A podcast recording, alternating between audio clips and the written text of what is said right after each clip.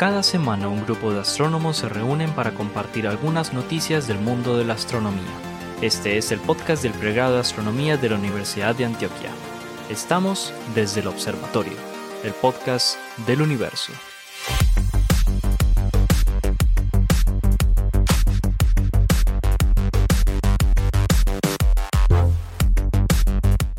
Hola a todos, bienvenidos a otro episodio de Desde el Observatorio, el podcast del universo. Este es un podcast que hacemos en la ciudad de Medellín, Colombia, los profesores del pregrado de astronomía de la Universidad de Antioquia. Están conmigo el profesor Pablo Cuarta, el profesor Esteban Silva, el profesor Germán Chaparro, el profesor Juan Carlos Muñoz y quien les habla, Jorge Zuluaga, profesor también de la Universidad de Antioquia. Muy bien, muchachos, ya bien adentro de la tercera temporada. Tenemos tres temporadas y tenemos ya una audiencia permanente que saludamos aquí y les agradecemos mucho que nos estén escuchando esta guachafita de programa. Ya, tenemos fanática. la paciencia y la tolerancia. La tolerancia. Para gracias gracias por la poquedad. Muy bien. Bueno, oiga, tenemos noticia bomba, muchachos, en, en este episodio y le vamos a dar entonces a Pablo el honor de que nos presente la noticia. Está que se habla. oiga, yo sé, no, está que se habla, oiga. Yo sé, yo sé que todos querían presentar esa noticia, pero yo fui el primero que la puso. Se lanzó el sobre la noticia. Pero apenas la vi, me, casi me la ¿Cómo? Pues porque. Va, madrugó, si la tenía desde ayer. Yo, la, yo la vi, ah, yo la vi el miércoles. Yo, yo, yo, la, yo la vi el miércoles. Yo dije, ve, debería poner esta. Y ayer me, y me descuidé y Pablo me la quitó. Y la volvió con feromonas apenas la vio. Porque... Además, además, miren, es que además hay una cuestión adicional. Y es que durante esta semana se ha venido haciendo un seminario en discos protoplanetarios de la, del Instituto de Exoplanetas de NASA. Y obviamente yo he estado zapoteando, qué tristeza, no tengo tiempo de estar en todas las conferencias, incluso unos talleres buenísimos sobre modelación, formación de discos, etcétera. Y claro, ¿dónde creen que apareció la foto por primera vez? en el Congreso. Y entonces muchos de los estudiantes de astronomía de la universidad, de ciencias planetarias, de tópicos de ciencias planetarias, han estado también asistiendo al, al, al seminario, pues porque obviamente es completamente virtual en Zoom. Y entonces, claro, apenas vi yo esta foto, hermano. Me pero cuente a ver qué foto es porque la gente está más... Póngame atención, no, pero eh, hagamos, digamos, contextualicemos. Ustedes a qué me gusta contar historia. Recuerden que el primer planeta que se encontró hace ya 26 años fue Dimidio. Este gigante, es un gigante joviano, tiene la mitad de la masa de Júpiter, fue encontrado alrededor de la estrella 51 de Pegasi, que ahora se llama el Betios, y pues desde entonces planetas gigantes hemos estado pensando en, bueno, si hay planetas gigantes en otros sistemas eh, planetarios, debe haber lunas. Y obviamente a todos se nos abrió el apetito de las lunas extrasolares o las exolunas con la fantasía de Avatar. Todos vimos Avatar, ¿sí o no? Y ahí está Pandora, que es una luna de, alrededor de un gigante joviano como Júpiter que se llama eh, Polifemus. Entonces, desde, desde Primero desde la posibilidad, obviamente, de que existan planetas gigantes como Júpiter con un montón de lunas a su alrededor, pero además que estos gigantes estuviesen en la zona de habitabilidad y eso le daría, digamos, opciones a sus lunas de masa planetaria de ser habitables, como en el caso de Avatar, en donde los Naví viven en, en, en Pandora. Pues resulta que la respuesta a esta posible existencia de exolunas alrededor de, de, exoplanetas parece que acaba de ser encontrada recientemente. Por lo menos no la evidencia directa de la Luna, pero sí del proceso de formación alrededor de un planeta gigante en formación. Resulta que esta semana se publicó eh, el paper, pero además pues ya se, ya se puso en el archive y en la página del eh, European Southern Observatory una imagen de ALMA, que es el interferómetro submilimétrico en Chagnator, en Chile, de un disco protoplanetario, un disco de, formación planetaria, a unos 370 años luz de la Tierra. Este disco simplemente se conoce como PDS-70, eso es por Planetary Disk, eh, y, el 70 es un número de catálogo, pero ese disco que había sido ya observado anteriormente con BLT en infrarrojo y en óptico, pues le metieron, digamos, todo el, trabajo de observarlo con mayor detenimiento y más resolución con el interferómetro de ALMA eh, y de esta manera encontraron que dentro de la brecha que se ve en el disco, en donde se están formando planetas gigantes, esas imágenes de brechas en discos donde se están formando, digamos, planetas gigantes ya se habían mm, eh, publicado por parte de Alma, pero en el, digamos que lo especial esta vez es que uno de estas, una de estas semillas, uno de estos nódulos de, de planeta gigante que se está formando dentro de este disco, tiene a su vez un pequeño disco, una pequeña estructura orbitándolo alrededor y obviamente lo primero que se viene a la mente es ahí se están formando lunas alrededor de PDS-70C, que dado el tamaño del, del, nódulo, pues digamos, de este, de este eh, grumo de, de materia que suponemos es un gigante en formación, se cree que puede tener desde un par hasta 10 masas de Júpiter. Y entonces, ¿qué es lo que estamos viendo? Estamos viendo un planeta gigantesco que puede tener hasta unas 10 masas de Júpiter formándose dentro de este disco protoplanetario, pero a su alrededor estamos viendo el material que va terminando, que va a terminar, perdón, formando lunas exoplanetarias. Y como Jorge ya lo sabe, porque lo ha calculado un par de veces, y de hecho él es el experto aquí en exolunas, ahorita le voy a preguntar cositas, estas lunas podrían tener masa planetaria, dado que el planeta es tan masivo. O sea, si yo tengo 10 masas de Júpiter disponibles ahí para formar un planeta, el disco protolunar que, estamos observando alrededor de PDS-70C probablemente tenga masa suficiente para que las lunas que se formen puedan tener la masa de Marte o incluso eh, mayor. Así que por primera vez, y eso es lo especial de esta noticia, por primera vez se pudo observar la, el proceso de formación de un planeta gigante y de sus, sus lunas, su disco circunplanetario en este sistema que se encuentra, ya les dije, 370 años luz del sistema solar, PDS-70. Así que los científicos planetarios están felices. ¿Qué Jorge? Ah, ah, bueno, perdón que Esteban eh, eh, pidió la palabra, pero muy rápidamente. Y es que cuando uno ve las imágenes para las personas que están, que, que que, están inquietas con las imágenes que está mencionando Pablo, eh, búsquese en internet básicamente la noticia en Google. Yo la, yo la acabo de buscar aquí mientras estamos hablando. Disc Around the Planet. PDS-70C, por ejemplo. Exacto. Bueno, la, pregunta es la siguiente. Cuando yo veo estas imágenes y muestran el detalle del, eh, de, supuestamente del, del, disco alrededor del planeta, me pregunto por si la resolución de ALMA, o sea, si no es una, obviamente yo, yo no voy a eh, desconfiar en que los que analizaron las imágenes pues no lo, no, no lo analizaron bien, pero no puede ser un, una, una, algo, digamos, fabricado, ficticio debido a la resolución del, del, ¿Cuál es la resolución de alma? Normalmente aquí muestran el beam size en las imágenes, el tamaño del... ¿Cuál es la resolución de alma en esta escala? A ver. Hijo, yo ese dato preciso no lo tengo. yo creo que está demasiado emocionado, pues yo pero yo estuve mirando un poquito de eso. Eh, digamos, hay, unas par de cosas ahí interesantes. Pablo acaba de decir, es, es el segundo planeta, porque el primer planeta descubierto fue PS70b. Y parece que hay evidencia también de una, de, de, de, polvo alrededor de, de, este otro planeta. Del planeta B. Pero mucho menor y mucho más difuso. O sea, es, es bien interesante que, que si esto fuera un artefacto, pues este artefacto se lo habría sacado a ambos planetas.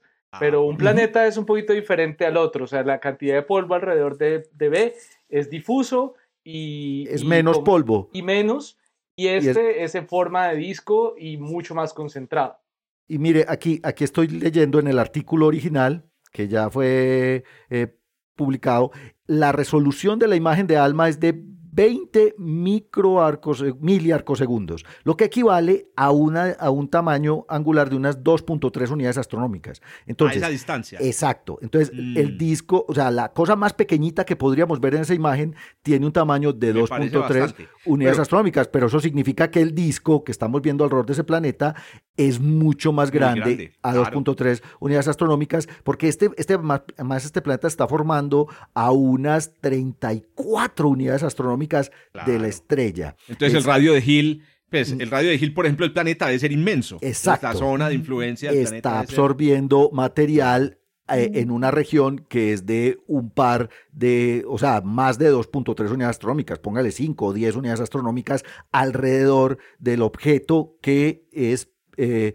PDS-70C. Entonces, posiblemente el otro también tenga material, pero no tiene el tamaño suficiente ni la densidad para salir eh, eh, efectivamente en la imagen. Entonces, una explicación que vi era que posiblemente, digamos, como el, es un, son, digamos, esto está todo dentro de un disco dentro de un disco protoplanetario, dentro de un disco. estamos viendo una cosa en formación. estamos viendo un disco dentro de otro disco. Entonces, el disco más grande todavía está llevando, está transportando masa hacia, el, hacia adentro, entonces es probable que gran parte de la masa que se está tratando de mover hacia adentro se la está quedando el planeta C y por eso no le llega al planeta B. Esa es una posible explicación que están pensando. También. A mí, a, mí, yo cuando vi la noticia me emocioné pensando que de verdad habían detectado una emisión puntual eh, alrededor de un planeta gigante, pero cuando vi esta imagen y en los problemas de resolución. O sea, a mí, a mí que se me, se, me, ocurre, estamos viendo el proceso de acreción alrededor de, un planeta. Del exacto. Y eso es muy interesante. Eso es. Pero de ahí saltar a pensar en la formación de, eh, de, lunas, me parece que sigue siendo tan, tan, tan, digamos, soportado como la intuición de que obviamente hay exolunas. O sea, lo que pasa es que a veces la prensa, los mismos autores presentan un resultado como, muchachos, ya tenemos la, así lo sentí en mi primera impresión. Ya tenemos La, primera, la primera evidencia observacional, tal vez, de exolunas. Y no, yo veo pero, todavía. Pero, pero fue la prensa del, del, observatorio la que lo planta. No, lo que ellos dicen es: encontramos evidencia de un disco circunplanetario. Ahí está. Evidencia el, del disco el, mote protolunar se lo ponemos nosotros, por lo que antes estos discos, los grandes, se llamaban protoplanetarios sin saber que formaban planetas. Ahora ya sabemos que forman planetas, entonces ya no necesariamente les dijimos protoplanetarios, dijimos discos formadores de planetas. Excelente, oiga, oiga, y, por ahí sí ve en redes sociales a David Kippen, que ese sí es la autoridad mundial, diciendo que estaba, pues, estaba emocionado y, y sí le parecía que era un primer paso pero tampoco pues él decía directamente que era una, eh, una exoluna. Y todavía no hemos eh, visto a Pandora, pues eso no. No hemos visto a Pandora, pero ahí, ahí está. Pero ahí se está formando, yo estoy seguro, ahí se está formando. Muy relacionado con eso, y originalmente pensé que era esto. Eh, en el 2015 creo yo estuve en un, en un evento en, en Atlanta, de la, en un simposio de la IAU, estaban tratando, o están seguramente tratando todavía, poniendo, para tratar de hacer un interferómetro en infrarrojo en Australia, para ver eh, el proceso, digamos, los discos de formación planetaria, los mini discos de formación planetaria.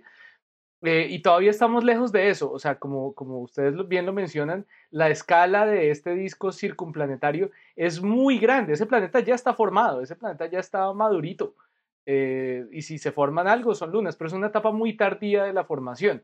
Todavía es un grial poder encontrar el material alrededor de la formación de, un planeta cuando el planeta se está formando, cuando apenas está creciendo. Todavía estamos un poquito lejos, pienso yo.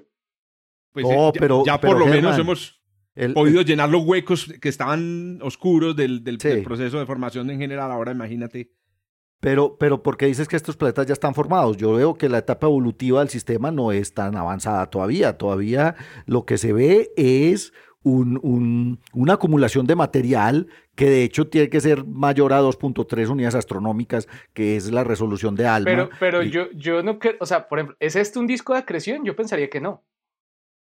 De hecho, no, es, sí, es, que, es que en el artículo lo llaman protoplanetas. Correcto. O sea, 70B y 70, PDS 70B y PDS 70C son protoplanetas gigantes en un disco protoplanetario y lo que se descubrió fue el disco protolunar que nosotros dijimos, ellos lo llaman disco circunplanetario, pero, aquí estamos viendo pero por ejemplo cuando tenemos un, un, disco protoplanetario alrededor de una estrella, la estrella ya, ya está, o sea, es muy pocas veces que la vemos ah. como protoestrella, o sea, lo que le falta Pero, pero aquí, aquí, aquí, aquí todavía no vemos el gigante. Ah, el planeta le falta muy poco, yo creo, para quedar. Sí, seguramente. Una pregunta ahí es que tanto falta eh, lo que tendríamos para mejorar esa observación y poder eh, resolver pues todas esas inquietudes que quedan ahí. Ese, ese, en, el, en el futuro intermedio, en el futuro inmediato, reconfiguración de ALMA o algo como eso le permitiría, le permitiría conseguir una mejor resolución espacial. ALMA, ALMA no alcanza a mejorar eh, eh, esa resolución porque pues ya está, digamos, a su límite. Esto es lo máximo que puede mostrar ALMA. Tiene que ir lo que está diciendo Germán, más cortas. Exacto. con las lo que está diciendo Germán es, es el interferómetro en infrarrojo. Oigan, realmente... Ah, qué pena. Dale, dale. Es un chicharrón. Oiga, realmente a mí me parece que la evidencia más cercana al descubrimiento de exolunas fue el descubrimiento del anillo, em, que realmente es un disco de formación lunar alrededor de una enana marrón, casi, casi planeta, que es esta que eh, eh, J1407b, que se hizo, eh, digamos, hace, hace un par de años. ¿Por qué lo digo? Porque en esa estructura se observan gaps. Y los gaps, pues, son una, una, una, característica, pues en el proceso de formación de la presencia de objetos que están acretando materia, pero también de la presencia de resonancias orbitales, etc. En fin, tenemos ahí pues de todas maneras la, la noticia que le está dando en este momento la vuelta al mundo, estamos muy emocionados. Pablo, ¿en qué journal salió esto? Esto va para la, para la PJ Letters. No puedo creer, ¿cómo así? Esto es un Science, un, un Nature, hermano. No, está eh, sometido a la PJ Letters. No, es porque lo rechazaron. en el... ¿Quién dijo que un Nature es, mejor que una PJ Letters? Exacto, la primero. PJ Letters, la discusión que se dio acá seguramente va para Nature Astronomy. Con todo respeto de ustedes, Nature es mejor que una PJ Letters. Me lo digo por experiencia también. No, es más popular. No, no, es más popular. No, es que Nature tiene un, un proceso de selección mucho más jodido que a PJ Letters. Yo estoy seguro. Bueno, no sé. Eso, eso, no quiere decir que sea mejor. Eh, bueno, en, el próximo capítulo, sociología de, de, las publicaciones científicas. Vamos a volver a la discusión no, toda del, la razón. Del, factor de impacto. ¿Cuál es tu revista favorita? Tienen toda la razón, muchachos. No me meto en ese... En ese, no, no ahondo más. Más bien ahondo en otros en otros quilombo más terrible, muchachos.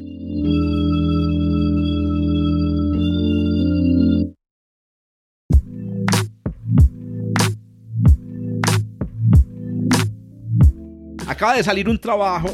Bueno, el trabajo realmente no ha sido todavía, digamos, revisado por pares, supuestamente. Eh, salió, salió en el archive hace, hace, un par de, eh, hace un par de días. Muy interesante me pareció, pues yo he tenido pues mis coqueteos con la cosmología desde el, desde el doctorado y bueno, como profesor de estas cosas y el resultado me parece genial. Los autores dicen que mm, eh, el, artículo fue sometido ya pues a, revista, a una revista de importancia. Pero bueno, no estoy hablando mucho sobre otra vez de la sociología. ¿Qué dice el artículo? Oiga pues, no, eh, la propuesta bomba muchachos plantea que el universo tiene un hueco. Que es como una dona. O lo que es lo mismo. Sí, digamos en términos eh, geométricos. Sí, es como Plantea la idea de que el universo podría tener una estructura topológica distinta a la que siempre hemos, pensado. Y lo traduzco. Siempre hemos pensado que el universo tiene una geometría similar a la de una esfera, ¿cierto? Eh, si es finita, o similar a, eh, digamos, lo que llamamos nosotros las, las secciones de tiempo constante. Usted toma una, una fotografía del universo y el espacio que resulta de esa fotografía, pero es una fotografía especial porque tiene que quedar todos los puntos del, espacio, tendrían la, tendrían la geometría o la topología de un espacio plano o de una esfera. ¿Qué pasa? Este trabajo muestra que hay evidencia en la radiación de fondo de que la geometría de esa fotografía que tú tomaras así instantáneamente sería más similar a la de una dona, o lo que se conoce en topología o en geometría como un toroide de tres dimensiones. Las donas tienen un hueco, y por eso digo yo que lo que descubrieron, lo que están descubriendo es que el universo podría tener un hueco. Ahora, ¿qué hay en ese hueco? No, no hay que preguntarse por eso. No, hay nada. ¿viste? no, no, ¿viste, es que, es que yo creo que ahí la palabra hueco. ese hueco no existe. no, no es un hueco. No, pero exacto. Es que, porque, es que, porque es que hueco uno suena como a desagüe también. Déjenme, yo termino. Ah, espérese, porque es que hay que hablar del meme de, de Homero con Stephen Hawking. Exacto, muy bien. Bueno, el caso es que, bueno, Es, es, claro, es claro que no se puede, eh, como lo dice Esteban y lo dicen todos, hablar de un hueco porque en ese hueco no hay universo, en el hueco del, del, del espacio-tiempo.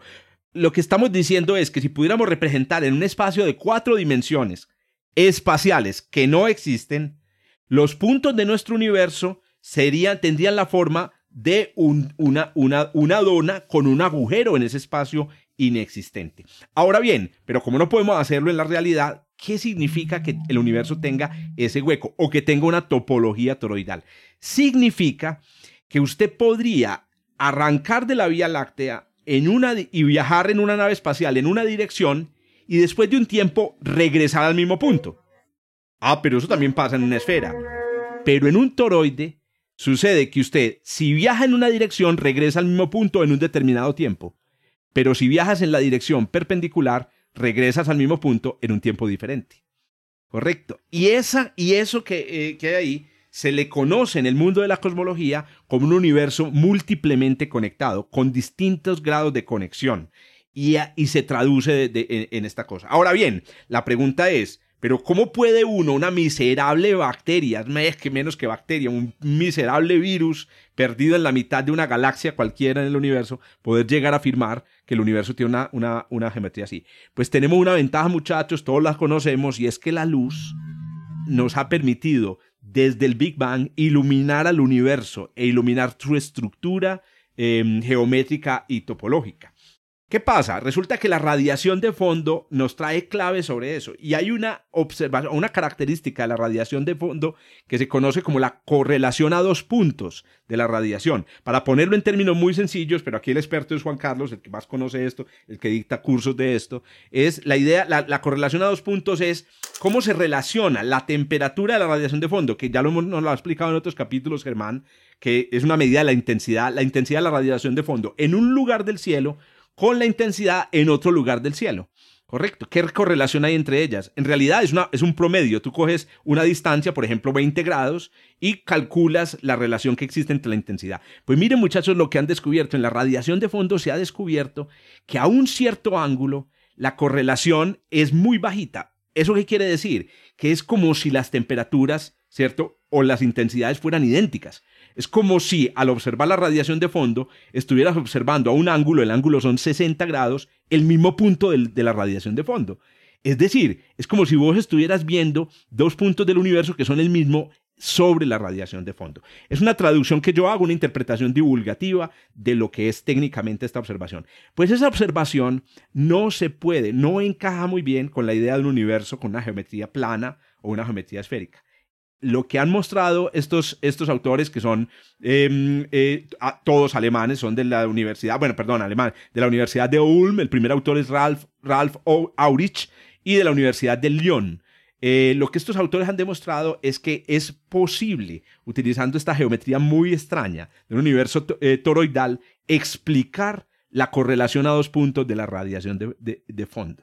De tal manera que, como lo hemos dicho muchas veces aquí en el, en el, en el podcast, eh, lo que estamos es frente a un modelo que podría explicar mejor las observaciones existentes. ¿Qué quedaría? Explicar cosas nuevas, explicar cosas eh, diferentes. Termino ¿Cómo explica las demás? La eso es un buen además, ¿Cómo explica las demás? Termino con esta observación y, los escucho para que complementemos. Y es, hay varias cosas sobre que nosotros sabemos sobre el universo y que, la que son las que enseñamos en los cursos de cosmología, relatividad y es, el universo es plano e infinito. Esa es una observación que nos viene también de la radiación cósmica de fondo. Pues resulta que es que en, la, en geometría los toroides también son planos, eh, también son planos. O sea que la planitud del universo no sería problema, pero la infinitud sí.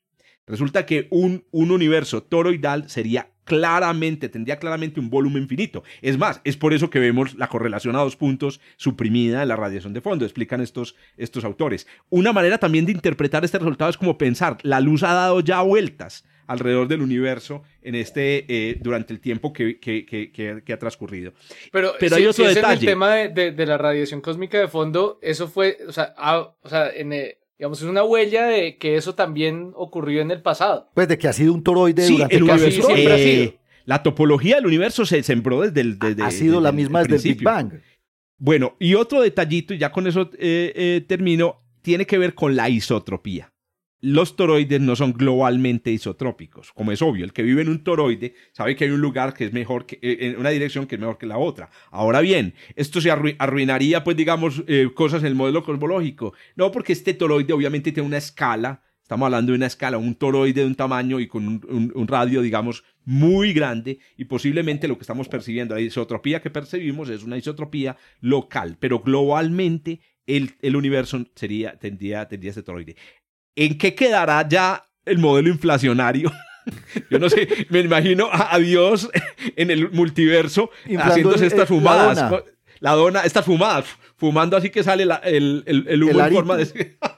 Yo no sé en qué quedarán, pero muchachos, lo que sí hay que decir es que hay un modelo alternativo para la pero, Jorge, Muy interesante. Antes de que el cosmólogo explique, y entonces, no eh, ¿dónde, ¿a, dónde, se nos va? No, seguimos teniendo obviamente un universo visible. Lo que estamos viendo es un pedacito local Eso de, de, de, ese toroide. Nosotros vivimos en un cuadrito chiquito ahí. De la, dona, En, una, en, un, en, un, en, un, chip. o sea, el universo que vemos es, es un granito de azúcar encima de la dona. Sí. Eso, es, cierto. Eso es cierto. Pero la luz a lo largo de toda la historia del universo, especialmente al principio, tú fue capaz de censar la topología y la geometría global y dejar huellas en la radiación de fondo. Pero, la, impresión en la radiación cósmica de fondo lleva la, lleva la información completa de la geometría. Que ustedes saben que hay otras alternativas. Hay otras que dicen, por ejemplo, que en la radiación de fondo hay huellas de la presencia del multiverso, porque hay lugares que tienen unas temperaturas anormalmente bajas. El cold spot o el hot spot, por ejemplo, son entonces, muchachos, Homero, pues. tenía razón. Homero tenía razón. bueno, nos tenés que contar cuál es la referencia ahí en la cultura popular. Homero hablando con Stephen Hawking con una dona. Sí, porque Homero le plantea a Stephen Hawking que el universo tiene forma de dona. Ah, vea, pues, oiga, no, ¿saben qué leí en la nota de prensa de los Simpsons? Hay que mirar la, revisión, hay que revisar las referencias bibliográficas de la del, Debería estar capítulo por capítulo a los Simpsons, hermanos. ¿Cómo se cita en el formato de Harvard un capítulo de los Simpsons? Bueno, porque debería, debería citarse. No, lo que sí vi en la nota de prensa es que esa teoría del universo toroidal existe en el mundo del magufo de los de teorías alternativas y locas desde los años 80. Qué pena, muchachos, tener que darle la razón a un magufo, pero bueno. Muy bien. un reloj dañado a la hora bien dos veces al día. Buenísimo, me encanta tu análisis. Es que este, este, ah, este hermano me, siempre con patadón a la ignorancia. Bien. Con... cosa rara. Oiga, ese es el problema de leer, hermano. De, si no lees, se, puta, se, se llena de cosas raras. Muy bien.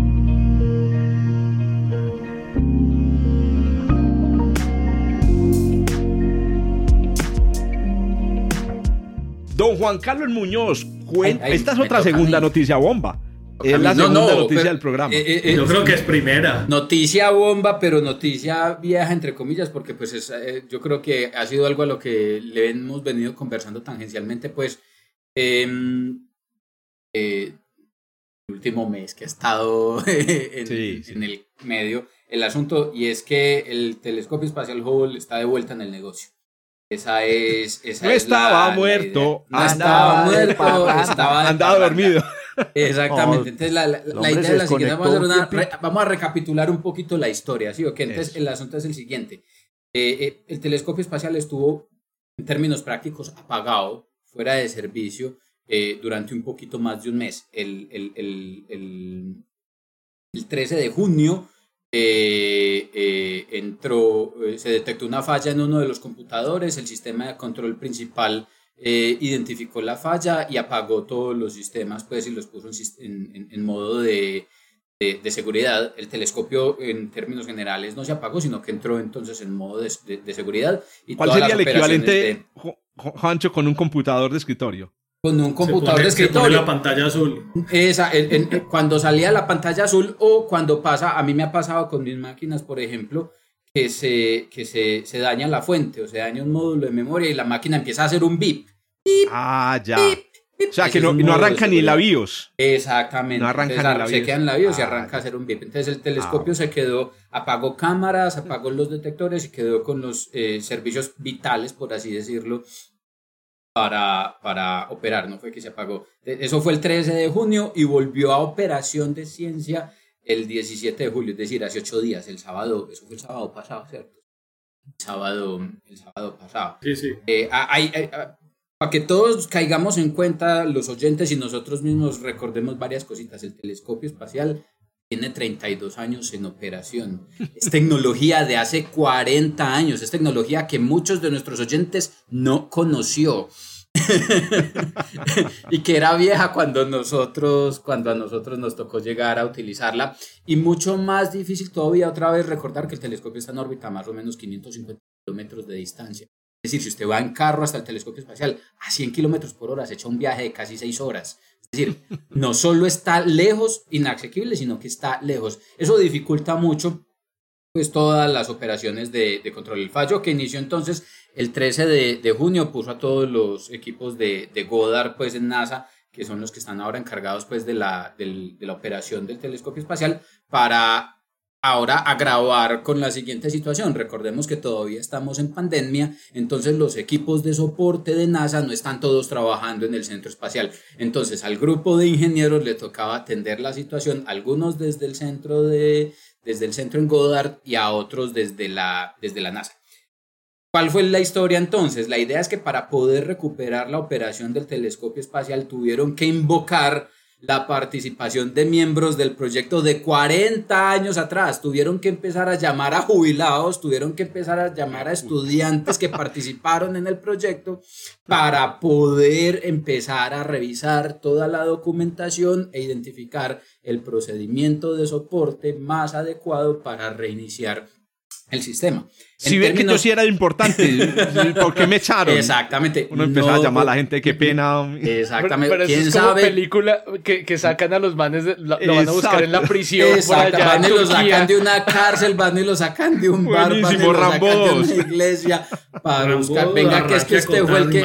Películas de esas las que hay. Venga, que usted fue el que escribió el manual de esta tuerca en esta parte del telescopio, lo necesitamos. Entonces, e, en de ese orden de magnitud fue la, la tarea. Tuvieron que empezar entonces a revisar documentación de más de 40 años. El telescopio espacial es un proyecto que tiene casi 50 años de, desde su, desde, los eh, años formulación.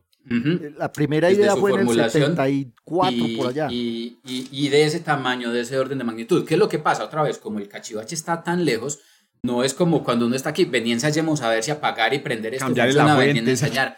Tuvieron que diseñar y básicamente construir un simulador completo en el que empezaron a ensayar los diferentes procedimientos de prender y apagar una parte y otra parte y otra parte de los equipos de soporte eh, alternativos del, del telescopio para poder entonces poner en funcionamiento de manera segura el telescopio. La improvisación no estaba de por medio. Entonces, hicieron simulaciones como parecidas a las que muestran en la película Apolo, era Apolo 13 creo que es que la película que, exactamente, que tenían un simulador, una réplica del, de, la nave. de, la nave y allá empezaban a hacer, si hacemos esto y esto y esto, ¿qué pasa? ¡Pum! Fallo, si hacemos esto y esto, ¡pum! ¿Qué pasa?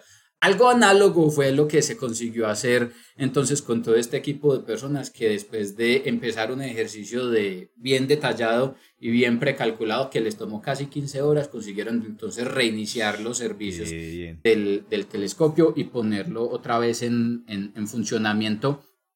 El 15 de julio y volver a entrar en operación entonces el 17, el 17 de julio. Se demoraron otros dos días, pues, después de recuperar el, el control del, del, telescopio completo para traerlo de vuelta a, a, la ciencia. Las imágenes que están circulando, Esteban conoce, creo que conoce bastante bien a la, a la persona involucrada, Julián Dalcaton, eh, son imágenes de sistemas de galaxias. ¿Por qué? ¿Por qué? A ver, ¿qué relación hay? Es del, es del negocio.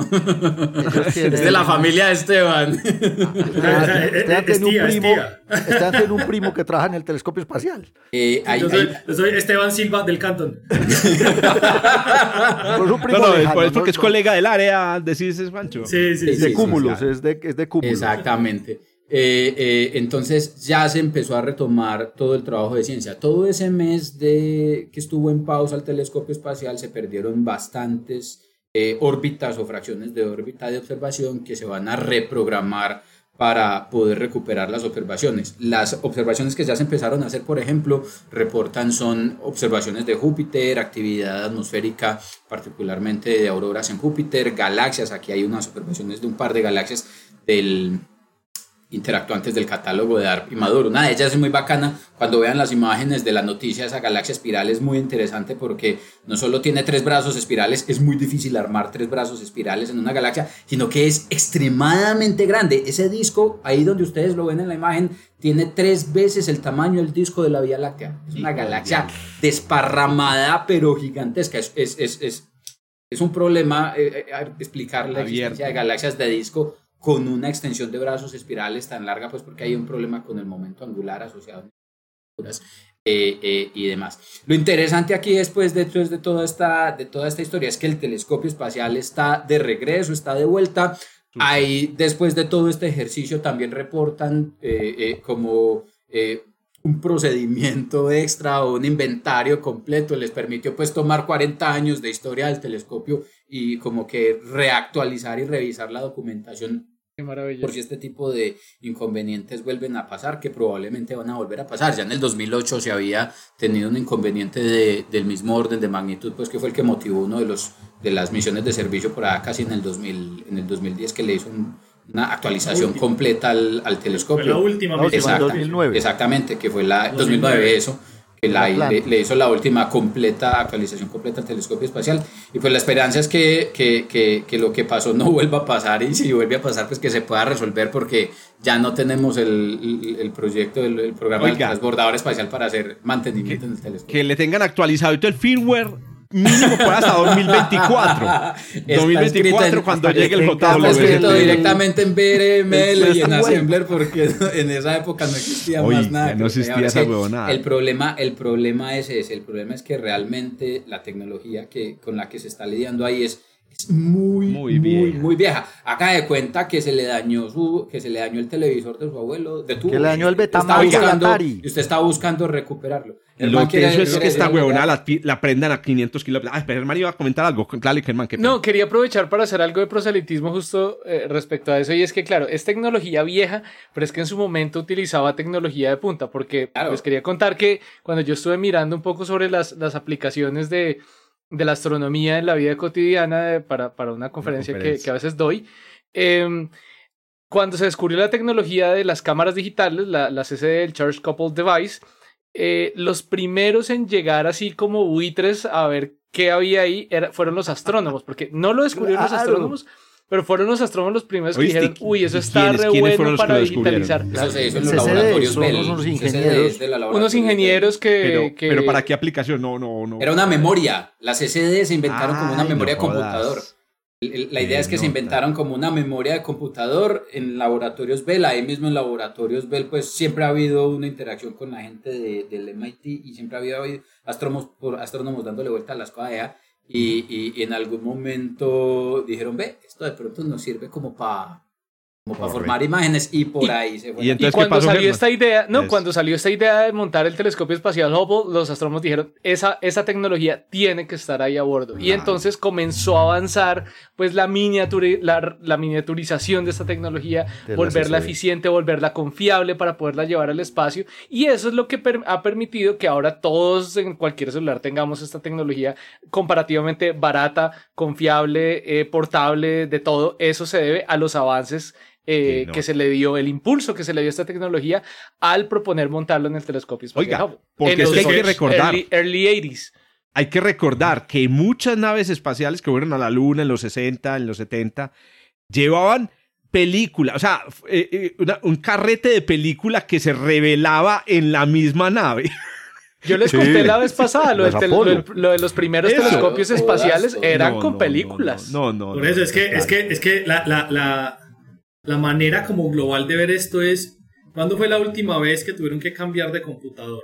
¿Y por qué? Entonces uno, uno dice... A mí no me prendía, entonces yo lo cambié. Eh, eh, no, no, por, e, exacto, no te prendía, pero te ocurrió hace, no sé, voy a poner un, una, año. cualquiera, hace dos años, hace un año. ¿Y cuándo lo compraste? Tres años atrás, más o menos. Listo, Entonces estamos hablando de un computador que lo compraron en 1990. Porque 1980. No, estaba, estaba listo el, desde el 86 estaba listo el telescopio para lanzarse. Pero cuando lo montaron era como lo último en Guarachas. Estamos hablando de principios de los 90 y dijeron esta cosa me va a durar a mí 10 años, lo que en esa época podría durar 10 años. Nada que tenga que ver ahorita con la obsolescencia programada de los computadores actuales. Exacto. Ese computador no duró 10 años. 30 ese computador lleva 32 años funcionando. Y ese es de los nuevos que puede uno colocar ahí. Pónganse a pensar qué computador llevan las Voyager. Ahí está. Eso ya no es un computador, eso es unos, unos, transistores que piensan. Una cuenta Vale la pena mirar alrededor en la casa. Con, un palum, vale la pena mirar alrededor en la casa. vale la pena mirar alrededor de la casa. ¿Y qué, qué se encuentran ustedes que tenga treinta y tantos años? Bueno, de pronto. Que no sea uno, que no sea usted. que no sea usted. Que no sea usted. aparte de usted. Igual usted con 30 ya funciona mal. Pero espérate, Juancho. Pero tengo unos calzoncillos muy buenos de hace 30 años. No, ya, esa escena, esa escena la vamos a editar. Juancho. Eh, vení, pero no entiendo. Una, eh, quiero corregir. El computador realmente lo pusieron en los 90. Eh, el perdón, el, el, computador lo pusieron en la última. ¿O no?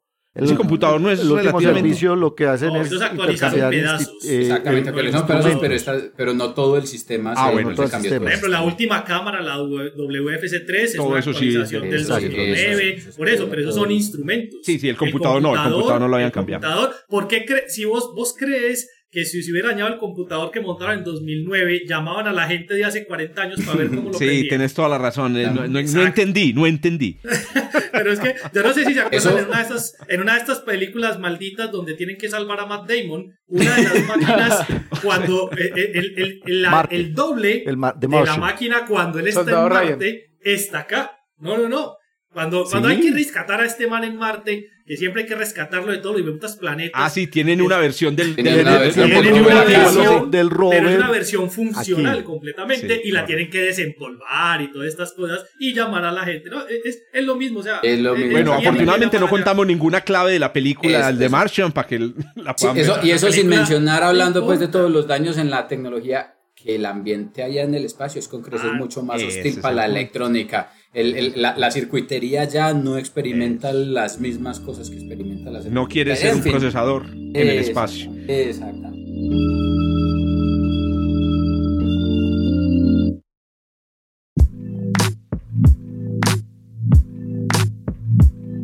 Don Esteban, ya que abrió la boca para hablar de Matt Damon, más bien háblenos de la noticia que trajo para hoy. Déjenmelo quieto que vamos a ver a dónde hay que ir a rescatarlo la próxima.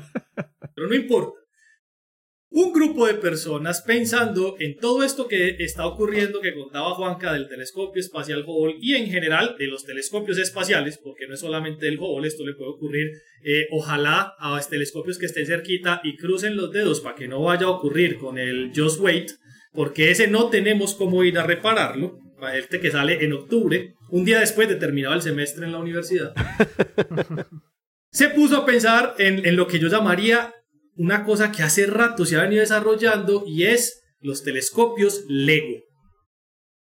Pues una vez el telescopio espacial Hubble termine su vida útil, que no va a ser dentro de, dentro de muchos años, es relativamente dentro de pocos años, porque todos estos fallos se empiezan a dar precisamente por la edad y por el tipo de equipo que tenemos, vamos a perder el telescopio espacial que en este momento mira en múltiples longitudes de onda. El único que tenemos que lo hace en este momento en el visible. ¿Con qué vamos a quedar? Vamos a quedar con un muy buen telescopio, el James Webb, pero va para el infrarrojo. Vamos a quedar con Euclid, que es de la agencia europea, pero mira en una longitud de onda. Y en el óptico nos vamos a quedar prácticamente sin un telescopio que mire en múltiples longitudes de onda al tiempo. Además, colocar un satélite en órbita es carísimo, pero carísimo. Eso es un problema colocar eso en órbita. Entonces, ¿qué se inventaron estas personas? Que es un consorcio entre varias universidades, la agencia canadiense y la, la, NASA, pues construyeron un telescopio LEGO. Y este telescopio no solamente sale muchísimo más barato, alrededor de un orden de 10 a la 3 en unidades de dólares por debajo de un precio de un satélite normal, que estamos hablando de... No, no, espérate, no, me cuadro. O sea, 10 a la 3 veces menos. Tres órdenes de magnitud más barato, mil veces más barato. mil veces más barato. no, imposible. Sí, sí. ¡Ah! Sí, y o sea, de un millón pasas a mil dólares. Ey. Es, y es por la siguiente razón. Porque el telescopio, el cual tiene el nombre de Superbit, sube a la atmósfera, casi a la altura máxima de la atmósfera, con un globo de helio. Entonces, ah, yo no necesito cohetes, no necesito propulsores y lo mantengo en órbita durante aproximadamente unos meses, lo suficientemente largo. Ahora, Normalmente. Entonces, espérate, es como, funcionaría como los telescopios boomerang, pues, pero. Pero, exacto, el boomerang era muchísimo más alto. Globos pues. estratosféricos. Muchísimo más alto y durante muchísimo más tiempo. Porque eh, este telescopio viene con una tecnología recién inventada por la NASA y recién es en los últimos cinco años, que permite que el globo de helio conserve el helio en su interior por muchísimo más tiempo, que es lo que va a permitir que el objeto quede elevado durante meses en órbita y se mueve con unos vientos particulares que ellos alcanzan a dirigir un poco. Este telescopio es un telescopio de LEGO porque como sube, también baja.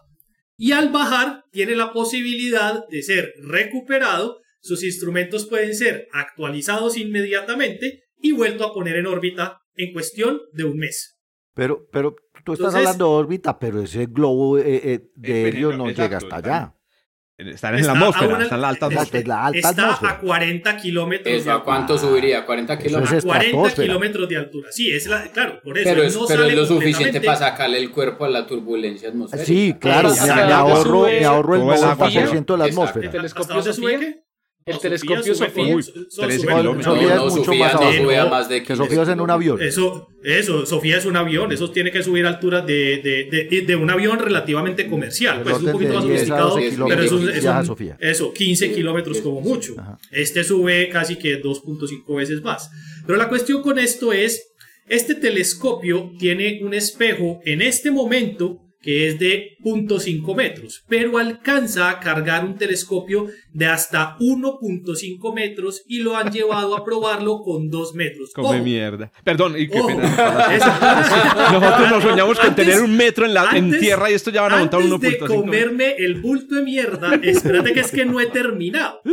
La última vez que hicieron el vuelo con este, con este telescopio fue en el año 2019. ¿Sí? Ok, antes de la pandemia. lo subieron, semanas antes, compraron la cámara de punta CCD más sofisticada del mercado. y con un telescopio de, .5 metros lograron la resolución del telescopio espacial Hubble. ¿Serio? En un, favor. A 40 kilómetros de altura. No, no, no, no, me cuadra, no me cuadra, no me cuadra porque es que es un asunto de tamaño. No, no, no. Aquí el tamaño sí importa. Aquí el tamaño no importa porque el juego de lentes ya ayuda por con la el óptica, tamaño por la por no, no, no, hay una cosa que se llama resolución espacial, resolución angular. Pero, pero no, Vos no jugás No es el límite de difracción. por el límite de difracción, el Hubble siempre era mejor. Eh, pero hay un límite por la, por la CCD, por el tamaño de los. Ah, o sea, no, es la resolución espacial del telescopio, sino la resolución de, imagen. De la cámara. Sí, sí. Ah, ok. Y la resolución que alcanza, el, eh, eh, la precisión, perdón, que alcanza es de. ya les voy a decir que la tengo acá anotada. Es de. Uh, Oiga, en un globo.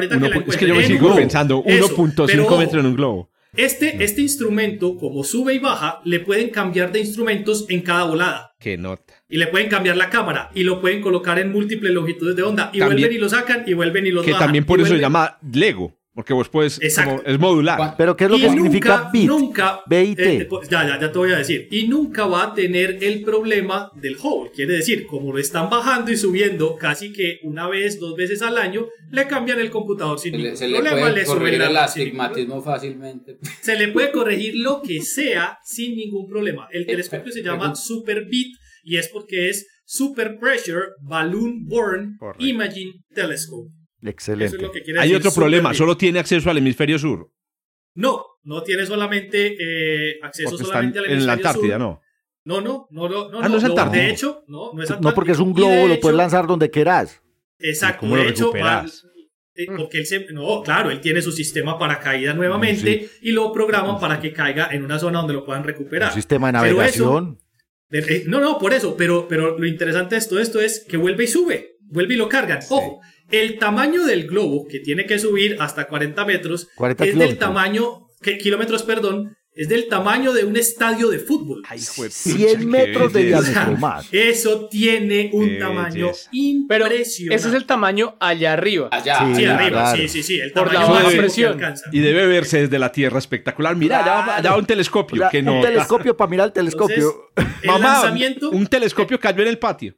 el lanzamiento de este telescopio se va a realizar el próximo año Qué nota. desde Nueva Zelanda porque Mm. ellos tienen que calcular cuáles son los vientos Exacto. que mejor se van a llevar el telescopio para colocarlo en la órbita que quieren. Esa es mi Entonces- pregunta. ¿Qué tanto control tienen sobre eso? ¿Sobre qué parte del cielo ven? Eso. Sobre, sobre, sobre cómo va a estar, porque es que entonces el asunto uno no puede planear con anticipación. Yo quiero ver tal cosa, porque ese día eventualmente el telescopio no está ubicado. Ellos, ellos no hacen referencia a cómo lo van a controlar, lo que sí hacen referencia es, una vez esté por detrás de la Tierra, tienen todo el campo de observación disponible y durante la parte que pasa por el frente, que es cuando está eh, el Sol dando de frente a la Tierra, es cuando recargan batería. Entonces, además está eh, observando, recargando, pero eh, de una manera un poco más eh, sofisticada para el control que está preguntando Juanca, aunque no hacen claridad en ello. ¿Y tiempos de Ojo. exposición? ¿Cuáles son los.? no, no- no Ah, los dicen tiempos de exposición, los no, exposición que alcanzan a seguimiento. que Eh, no- no conseguir dice. por eso. Eso. El, eh, no, no dicen, pero eh, les tenía pendiente el dato de cuál es la precisión. Eso, eh, la que, resolución. lo, que, lo estaba, que lo estaba buscando. Es algo así como. Es que Por estaba- debajo del segundo de arco, pues. Esta es un 36, una 36, 36 Mil. mil parte de grado. Un segundo arco. Bien. No. Por eso. 36 eso es un se- parte del grado. Ah, sí, es un- Es un segundo de arco. pero es un una segundo de arco. 36 mil No. Exacto. Pero no, es un 36 segundo de arco por píxel entonces. Es un segundo de Menos, arco por menos de un segundo de arco. Una, una fracción de un segundo de arco por píxel. Exacto. Entonces, eh, es un telescopio de una muy alta presión. no y, hay eh, zinc, no hay vapor de agua, no, es una belleza. Y Exacto. está, y lo están llevando exactamente. Lo sacaron de la atmósfera por los problemas que mencionaba ahorita, tanto desde la parte técnica como desde los problemas de observar desde tierra, porque la atmósfera eh, eh, jode un poquitico eh, la observación desde tierra. Pero hay, hay una cosa final particular y es que el, el, el Superbit va a ser lanzado el próximo año eh, por primera vez ya de manera oficial para una observación muy particular y tiene que ver con la materia oscura. Entonces, lo que van a hacer es tratar de ver cómo la colisión de partículas de materia oscura, no me pregunten de ahí para allá cómo están tratando de analizar esto, no Aniquilación será. claro. Eso produce Lo- fotones. Eso. Lo producen las colisiones galácticas que no se pueden simular ni se pueden hacer eh, en, en laboratorios terrestres, pero que ellos le están apuntando desde el espacio a este tipo de ciencia para poner a prueba todo el sistema que tiene. ¿De qué está hecho el telescopio, Esteban? ¿La armazón es de que de titanio? De- ¿Qué? ¿De fibra de carbono? De, de El titanio es muy Eso- pesado, tenía que ser fibra de carbono. No, eso debe ser Eh, fibra de carbono. No, ahora hay muchos materiales livianos. Nanotubos de carbono ahí. Jorge, Eso, ahí- nanotubos. ahí, eh, eh, nosotros le dejamos la noticia a los oyentes, pero si la, si la abrís ahí, hay una foto del telescopio. Ahí en el, desde el, desde el documento que tenés ahí. Qué en bueno, este momento. sí, qué bueno contarles a todos, porque ahorita creo que fue, eh, ¿quién fue el que dijo la fecha en la que... La que Velo. Eh, eh, esto es- este, este episodio lo estamos grabando el día 23 de julio, para que todos lo sepan, y lo van a escuchar posiblemente dentro de eh, ocho días apenas, o sea, más o menos a finales de agosto. Oja- ojalá el mundo no se acabe antes, o, o que, o que ya pues no se declare pues ya la dictadura definitivamente en Colombia. Pero bueno, esperamos pues que no pasen esas cosas antes de, veanlo ahí, ahí pueden verlo en el enlace que dejamos para que examinen pues el, el telescopio. Muy, pinto- muy pintoso él. Algo Pero- pero parecido mírale- ya, mírale ya el existía. tamaño, eh, no, eso, pero mire el del tamaño comparado con una persona. Eso Sí. es, eh, Estamos viendo Pero eso que es más porque ese es el pequeñito, pero es que yo me imagino que eso tiene que escalar cuando ponen el espejo de un metro y medio. yo no sé si en la parte de abajo tengan el espacio para el, para el, tres- para el espejo Pueden de un tener metro y medio, diferentes carcasas. Porque, no, no, Carcasas porque distintas eso, para diferentes está tamaños de seguramente telescopio. para ser muy pequeño, pero con un peso adecuado para que lo puedan subir con el Bueno, balón de y hay otro de detalle viendo las imágenes y es que el, el movimiento en azimut se realiza es con todo el cuerpo del telescopio. Tremendo. Yo no sé cómo. ¿Serán ruedas de reacción las que hacen girar el telescopio? O, o gira Porque eso todo el globo. Ah, Yo me no, imagino No, que- no, pero el globo, el girar No. un globo es muy difícil. Tiene que ser ruedas de reacción. Como las del pues es que tenés que apuntarle a una cosa que tiene segundos de arco en el cielo, por Dios, pues eso, eso colgado de una cuerda, pues. No, muy teso. Muchachos, estamos hablando de palabras No, sí, lo, teso, aquí es la ingeniería aeroespacial. Yo, yo creo que son las propuestas de observación van a ser a posteriori, o sea, se, se manda el telescopio durante 10 años y, ya, y se mira a ver a dónde estuvo apuntado. Eh, ¿A qué cayó? ¿Qué salió? Exacto. no, tengan en cuenta que así, ah, porque ya, que esta no es la primera vez que lanzan un telescopio, ahí está Boomerang y resolvieron todos los problemas de, de, de, de apuntar, de estabilidad, etc. Pero Boomerang pero efectivamente era un survey, era radiación cósmica de fondo. Pedacito del y cielo. Si, y, si, y, si, y si miran nuevamente eh, la, la, página donde está la noticia, en la parte de abajo tienen una, una imagen de prueba con el telescopio en la cual se puede ver una imagen combinada en el óptico y en el ultravioleta, porque esta gente puede colocar ahí cualquier instrumento. Hágame una imagen tomada en el 2018. Hágame el favor. En el mismo instrumento. y yo, y yo con los binoculares en la casa. Eso, pónganse a pensar en los problemas de Hubble, entonces, en este, o de James Webb, eh, en el caso de James Webb, o en el caso de Chandra, eh, etcétera, etcétera. Este telescopio, ustedes le pueden colocar cualquier instrumento, una vez esté bajo en tierra, lo suben y tienen la posibilidad de utilizarlo en el tiempo en el que está en vuelo. Muy bien. Muy bien, ahí tienen también los de los de los de qué? Los de mm, Lego para que tengan una idea de armar un, telescopio Lego, un un modelo Lego de un telescopio Lego. Super Big, recuerden el Lego del telescopio espacial. Sí, pero este sería un Lego de bueno, whatever. Lego de Lego.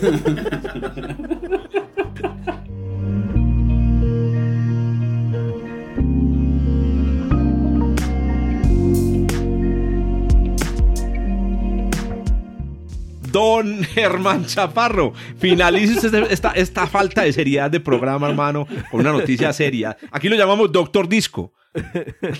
Bueno, no, pues volvamos al, tema de los discos, salgamos del, tema de los Legos eh, y entremos al tema de los discos.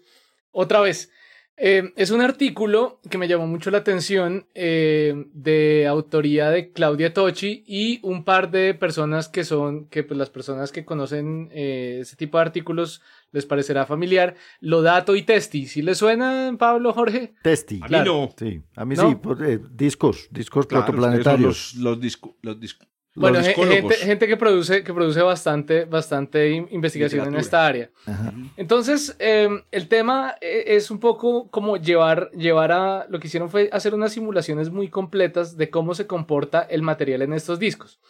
Eh, estos discos, ¿qué material tienen? Pues principalmente gas y polvo.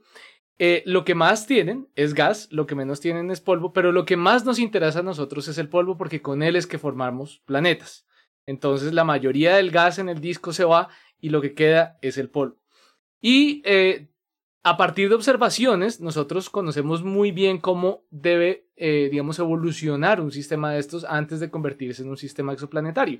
Y nosotros más o menos tenemos la idea que el gas y el polvo más o menos, eh, el gas se va desapareciendo a medida que el polvo también se va coagulando y va formando planetas y esto ocurre más o menos al tiempo. Entonces tenemos unas escalas de tiempo muy bien conocidas para en qué momento debe ocurrir esto. Algo y me gusta la palabra coagulación, no había pensado. Coagulación de granos al principio, es un proceso de coagulación. Los planetas se forman por coagulación. A mí no me suena tanto, la coagulación es un, es un término, de hecho, incorrecto porque realmente no sabemos cómo es que se pegan estos granos.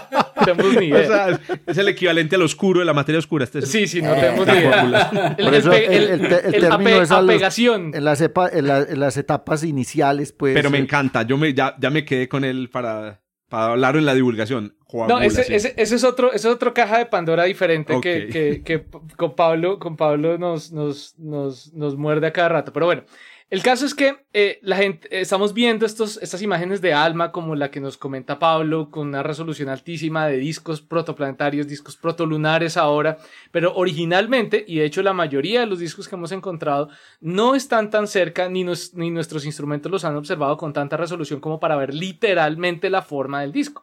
La mayoría de los discos que hemos encontrado son de hecho simplemente fuentes puntuales de las cuales deducimos la existencia de un disco a partir de la manera como el, la, materia en el disco refleja la luz de la estrella y emite su propia luz. Pero realmente lo que tenemos es un píxel y ya. Eh, entonces, eh, eso como para aclarar cuál es, cuál es el principal problema. Entonces, durante mucho tiempo, antes de que tuviéramos estas imágenes de súper buena resolución de discos, eh, pensábamos que todos los discos eran, eran suaves y bonitos y perfectos. Y ahorita, pues cada vez más vemos que casi todos estos discos que observamos tienen subestructuras.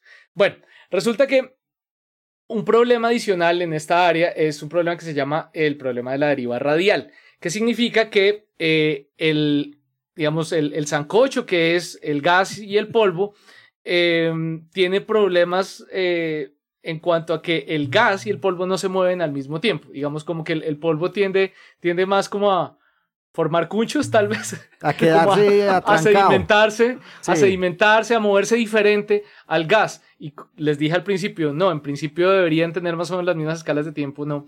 Y entonces este equipo lo que hizo, este equipo de personas lo que hicieron fue una, una gran cantidad de simulaciones diciendo, bueno, miremos de verdad cómo se movería el polvo, cómo se movería el gas, especialmente el tamaño del disco en polvo y el tamaño del disco en gas. Y lo que se dan cuenta es que si solo tuviéramos, eh, si solo observamos, por ejemplo, el polvo, el disco del polvo se encogería rapidísimo, se, se encogería y se desaparecería y no lo veríamos. Y solo quedaría el gas. Eso es lo que muestran estas simulaciones. O sea, si usamos solo la física que conocemos hasta ahora y si asumimos que los discos son perfectamente suaves. O sea, que si vemos discos es porque hay gas. Es porque hay gas y hay polvo y hay subestructura. Debe haber algo que está ah. causando que el polvo no caiga, no se, no, no, ah. no se, no se vuelva cunchos, no se sedimente, no se, no se mande. A ver, ese, cuncho es como el bogotano, ¿qué? Acumulaciones, sí. el cuncho, el, cuncho, el cuncho es lo que queda del tinto cuando eh, eh, en el fondo, el sedimento. Ah, ya, en Bogotá, pues. Ah. Aquí en Antioquia se llama el ripio. Se le llama el cuncho. El ripio. El ripio, es de, el ripio es, es lo que queda cuando se está secando cuando café. Usted no lo cuando simplemente hace, hace el, el, tinto con el, con el café, le echa el café directamente ahí lo dije para, y echa una gotita nos están escuchando desde Barranca Bermeja, desde Amazonas, entonces necesito que... es de Guanajuato. El rito. Qué pena, qué pena, Germán, era por molestarte. No, fresco, fresco. Entonces, bueno, eh, la idea es que el polvo entonces eh, simplemente se sedimentaría demasiado rápido, se sedimentaría hacia la estrella y no entonces se quedaría como flotando en el disco formando planetas, sino que no tendríamos material para formar planetas, se, se iría y ya, se iría hacia la estrella. Entonces la conclusión es que lo más probable es que como estamos viendo polvo en la mayoría de estos discos eh, que no resolvemos y los que sí resolvemos los vemos con subestructuras, la conclusión es que seguramente todos los discos que mm hay, tienen ya subestructuras, es decir, mm. tienen estas cavidades, tienen tal vez algún planeta ya formado que es el que se encarga de, digamos, de, de, desbarajustar el disco para que la, el polvo no fluya tan, tan fácilmente. no, tanto es, por ejemplo, en Vega, me acuerdo que Vega fue la primera a la que le detectaron un disco de debris. En Vega, entonces hay subestructura y hay. En, debió haber habido en Formal Hot y en otros. Pero, eh, pero oíste, Germán. Beta Pictures, exacto, y en Fomal, en Hot. Eh, oíste, eh, eh, Germán, pero ¿qué tipo de subestructuras? Ellos plantean, porque vos decís un planeta, sí, pero entonces eh, ahí me ahorro el problema de Ese es el problema, ese es el gran problema en el que mucha gente está trabajando, de dónde vienen estas subestructuras.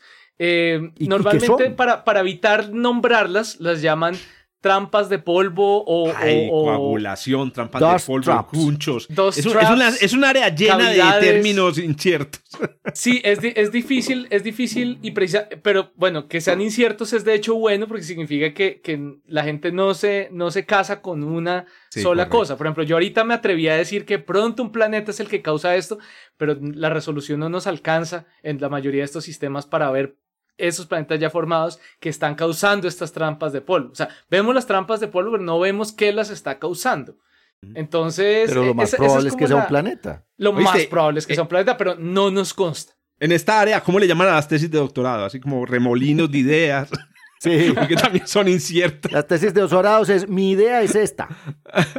no, mentiras que no, pero, es que es un área muy jodida. Mi, modelo es un área difícil este. donde se trata de, no pisarse mucho las mangueras. Yo creo que eso es lo que estamos viendo ahí, que, que la gente no quiere usar esos términos tan concretos, sino dejarlo como abierto, porque el, problema... Eh, es que, no, tenemos suficientes observaciones.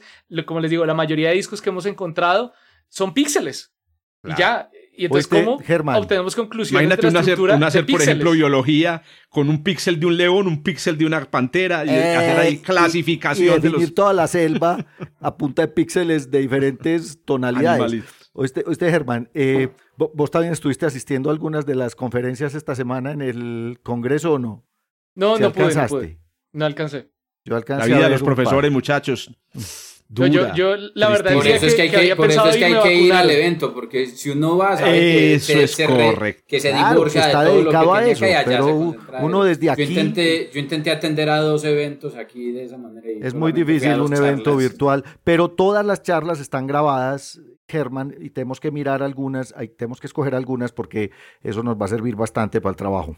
Hermancho, yo tengo una pregunta y es que no entiendo cómo hacen los grumos o las, las perturbaciones para, para evitar la caída del polvo. Eh, ¿Qué, qué- La qué es lo Lo hacen, que crean pues? son gradientes de presión. Lo que crean son gradientes de presión en el, en el fluido que es el. Que le gana la gravedad. Entonces lo que hacen es generar unos gradientes de presión de manera que el polvo sostiene, so- eh, el polvo sostiene al- a los granos de polvo más, Calientan, más entonces pequeños. esos- esas, esas perturbaciones calientan el, la, el- la Sí, lo nube de puedes, polvo. lo puedes ver, lo, lo puedes ver así, pero, pero- O cambian yo, la yo densidad. siempre lo he visto es en Eso términos aumentan de- la de densidad, fundamentalmente son Eso. aumentos, aumentos locales de Y sí, densidad. sí han habido muchos modelos y de hecho una de las líderes en este campo es Paula Pinilla, quien es colombiana y, y- y muy cercana a, a- a Pablo y a mí, pues en, eh, ya, de hecho la invitamos para el COCOA, ¿no? Del 2000. Sí, estuvo aquí con nosotros en 2019. Eh, diez- no me acuerdo, pero bueno, eh, estuvo aquí con nosotros y ella, ella ha corrido un montón de estos modelos precisamente donde si, se, si ya tenemos el primer planeta, el primer planeta que se forma puede generar estos gradientes de presión polvo, que sostienen el polvo eh, y evitan que caiga. Entonces solo se necesita que se forme, digamos, un planeta y después se desencadena un poco esa... eh, sí, es como una reacción en cadena que forma, entonces permite que se formen los demás planetas. Pero la evidencia que tenemos respecto a eso es principalmente observacional, porque vemos polvo de un tamaño, digamos, ya crecidito, eh, que no necesariamente sigue al resto del material del disco, es decir, está atrapado, está atrapado ahí en algunas regiones del disco y, eh, y, y, pues la explicación es la que no conocemos. O sea, lo- Oíste, y, si, y- y si- y si con el problema del huevo y la gallina no tuviéramos, ya tenemos entonces otro nuevo, y es, ¿qué fue primero? eh, ¿La subestructura o el polvo? ¿El polvo la, creó la subestructura? la El, el- el subestructura- planeta No, o la requiere- subestructura. se ¿La requiere- subestructura exacto, lo- forma planetas o el planeta, los planetas forman subestructura? Ese es Qué el delicia. Ese es el problema. Ese ¿no? El, es. el problema es que vos tenés que meter algo en ese fluido para que cause turbulencia y se acumule el material. Y eso es lo que estas personas están tratando de modelar sin atreverse a decir qué es. Que me parece, pues, otra vez como, eh, ah, vamos a ver. No, no, pues no nos resuelven el problema. Es más, yo en la, en la, en la conferencia de Mordacini esta semana, que es otro de los duros en formación planetaria, el tipo es experto en modelos de el síntesis modelo de. Nisa, el famosísimo sí modelo de Nisa. Exacto. A, a, a Christoph le, le pregunté, bueno, ¿y cuándo vamos a resolver el problema de granos a planetesimales?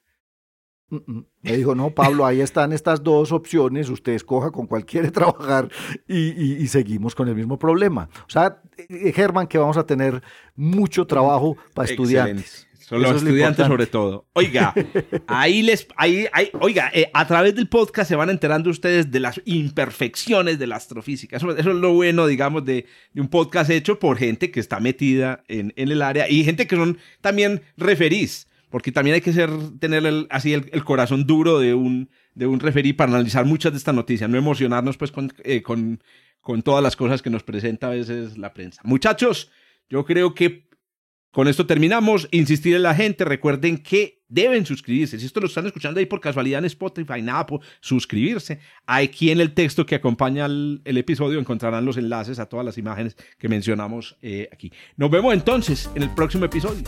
Chao, chao. Chao. Abrazo, cuídense mucho, hasta luego. Gracias por escuchar desde el observatorio. Estamos en Spotify, Apple Podcast, Google Podcast y muchas más plataformas. Realizado por Jorge Zuluaga, Esteban Silva, Pablo Cuartas, Juan Carlos Muñoz y Germán Chaparro, profesores de astronomía del Instituto de Física de la Universidad de Antioquia. Con la producción y edición de quien les habla, Joshua Giraldo, pregrado de astronomía de la Universidad de Antioquia.